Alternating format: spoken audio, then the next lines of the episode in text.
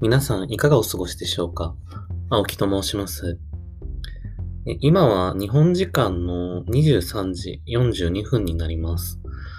引き続き、えー、梅雨に入りそうで入らないといった形で、まあ、ジメジメはしてるんですけど、晴れている。そんな形の天気が続いているところになります。で、えー、っと、本日なんですけれども、えー、ルールについて、えー、話したいなというふうに思います。で、えっと、ルールというと、まあ、社会の中にも、例えば法律っていう風な形であったり、あと、会社の中であれば、社規社則といったものですね。まあ、そういった明文化されているルールから、えっと、暗黙的にあるルールですね。えー、例えば、その、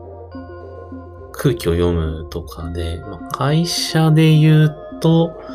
まあ、会社じゃなくても、例えば敬語なんかはそうですよね。えっと、目上の人に対して、え、敬語を使うとか、っていうもの、年上の人とかですね、とか、初対面の人とかに対して、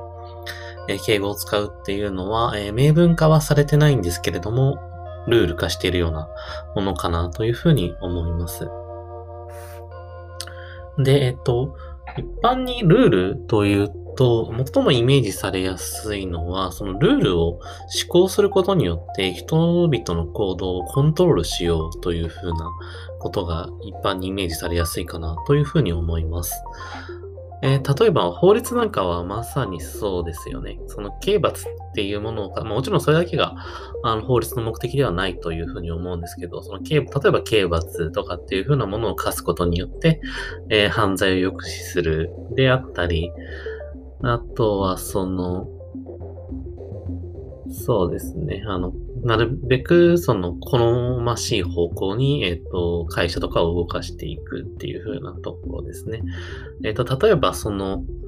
金融機関とかで口座とかを開設するみたいな時、例えば銀行ですね。銀行で口座を開設するときなんかは、あの、本人確認書類として受け入れられるもの、受け入れられないものみたいなものが、えっと、法律で決まっているわけなんですよね。まあそうすることによって、えっと、怪しい人、本来講座を開くべきではないと社会的にされている人が、えー、講座を開くことを防止したりとか、えー、不正なことに対して講座が使われることを防止したりみたいなところで、まあそういうふうにその、ある一定望ましいと、今の社会で望ましいと思われる姿に対して、えー、人だったり会社だったりとか、そういったまあ人格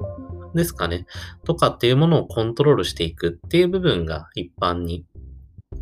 えっと、ルールとして、えー、イメージしやすくて、ルールの役割としてあるのかな、というふうに思っています。で、えっと、最近感じてることなんですけど、その、一方でルールにはもう一つ役割があって、それがその人とか、えー、組織の行動の指針になるっていう風な、いわゆるヒューリスティックと言われるようなものですね。そういったものになるっていう風なことを最近感じています。です。例えば、あの、さっき言った法律の例で言うと、あの、例えば、その、人のものを壊してしまったとか、借りていたものを壊してしまったとかっていう風な時に、えっと、いくら賠償をするとかっていう風なものが、ちょっとこれ法律で決まってるかわからないですけど、例えばそういったものが、えー、決まっていたりとか、あと会社の中で言うと、その何時から何時まで働くとかですね。えー、そういったものによって、えっと、あの、人が意思決定をする際に行動の指針になってるのかなというふうに思います。ちょっと今具体例がめちゃめちゃ微妙でしたね。はい。えー、っと、何かいい例があるかな。ああ、そうだ。さっきの、えっと、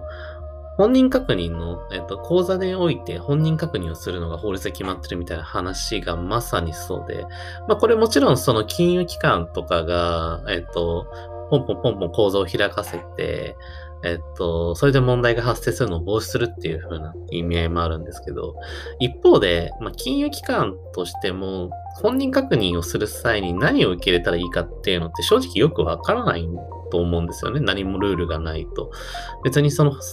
目の前に、えっと、行動を開きたいっていう言っている人が、えっと、本人かどうかって証明する手段っていくらでもあるじゃないですか。例えばその電話で、えっと、その人、の知り合い、この人に聞いてくださいって言って、その人の友人とかに電話をして聞いてみて、ああ、間違いなく本人ですよって言ってもらうっていう、え第三者を介した本人確認っていう方法もありますし、えっと、受け入れる書類については、例えば学生証で本人確認をするっていう風な点もありますよね。だから、あの、そういったルールが定められてないと、結構どうしたらいいかわからないっていうことが多いと思うんですね。で、えっと、ただそれがルールで、えっと、受け入れ、本人確認をする際に、えっと、書類として受諾されるものはこれとこれとこれとあまり公的身分証明書とかになってくる、免許証とかですね。っていうものがあることによって、えっと、銀行とかは、えっと、意思決定が非常に簡単に行えるんですよね。もう法律がこう言ってるから、これとこれとこれを、あの、会社の中のルールとしても定めてしまえばいいとかっていうふうなことですね。で、今、ちょっと法律で例を出しましたけど、まあ、例えば、普段、えっと、生きていてもそうですよね。例えば仕事をしてるときにメールの出し方とかっていうのもあると思うんですけど、その、何も、こう、規範とかルールがない状態とかだと、結構メールを出すのも大変だったりすると思うんですよね。何をこう本文に書いたらいいのかとか、件名にはどういうものを書いたらいいのかみたいなことがないとなかなか、えっと、何を書き始めたりとか、何が失礼に当たるかもわからないみたいな形になって結構行動するのが大変かなっていうふうに思うんですけど、まあ、例えばその、えっと、よくあるのは、お世話になっておりますとか、えっと、以上よろしくお願いいたします、みたいなものをつける方がいいっていう風なのが暗黙のルールになっていることによって、逆にそれでこう、それ、それとそれを、その二つをつけておけば、相手に失礼っていう風に思われることはないからっていうので、簡単にメールが書けるとかっていうのもあると思います。で、あと、まあ、よく、えっ、と、プロジェクトとかを、とかを進めるときも、例えば、えっ、と、あるフォルダとかに、どこのフォルダにどういう資料があるのかとか、どこのフォルダにどういう資料を入れていいのかみたいなルールがあることによって、実際に資料を作ったりとか、人と共有するときに迷わないみたいなことがあったりするのかなと思っております。だから意外とルールっていうことがあることによって、その行動がしやすくなってるんですね。まあ、つまり、えっと、ルールには、その、人の意思決定を早める力があるっていうふうに思っていますと。なので、えっと、ルールには主にそういった2つの大きな役割があって、え1つはその人の、えっと、最初に言った人とか、えー、人格とか、そういったものを、えっと、ルールを作る側からして、望ましい方向に向ける。で、もう一個が、えっと、その実際に、えっと、ルールに従う人たちにとっての行動指針になって、その人たちの意思決定を早めてあげるっていう風な、この2つの効果があるのかなというふうに思っております。だから何かこう、ルールを、何か新しい組織とか、えー、チームとかっていう風な中において、全くルールを定めないっていうことは、かえって意思決定を、えー、遅めてしまうことになってしまうので、まあ、それはそれで微妙なのかなっていう風に最近思っております。ただ一方で、そのルールに縛られることによって、意思決定が非常に遅れるっていう風なこともあると思うんですね。これがどういう時に起きるかっていうと、その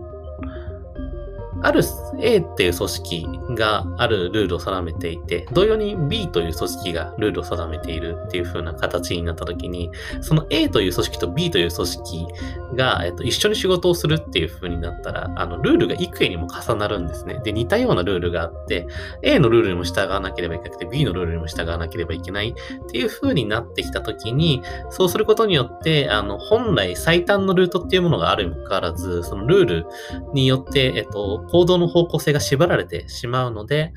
結果的に意思決定とか判断っていうものの速度が遅くなってくるっていうふうなことがあるのかなというふうに思っております。なので、えっと、短いとか、短いというか小さな、えっと、チームとかで、えっと、行動している際には、あの、ルールとか適当でいいんですけど、その組織が大きくなればなるほど、ルールっていうものをどんどんどんどん体系化して、えっと、全体最適っていうものを目指していかなければいけないな、というふうに思っています。ただ実態は、あの、今まであったルールに対して、こういうことも考えなければいけないとか、新しくこういうことが社会で言われてるみたいなことを受けて、どんどんどんどんルールを上につい追加していってしまうんですね。そうすると、さっきみたいにルールが幾重にも張り巡らされていって、で、いろんなルールに、えーと、行動が縛られてしまっているので、ルールの二つ目の力である意思決定の速度を速めるっていう風なところが、えー、効かなくなっていて、まあ、いわゆる逆機能みたいなところが働いて、結果的に人々とか組織の意思決定が落ちてしまうというふうなことがあるのかなというふうに思っています。で、これらのことから言えるのは、やはりそういうふうな、えっと、組織とか、えー、チームとかにおけるルールというものは、状況を見て定期的に破壊していかなければいけないんだろうな、というふうに思っています。まあ、その人々をなるべく間違った行動を起こさせないっていう意味では別にそこまでしなくてもいいんですけど、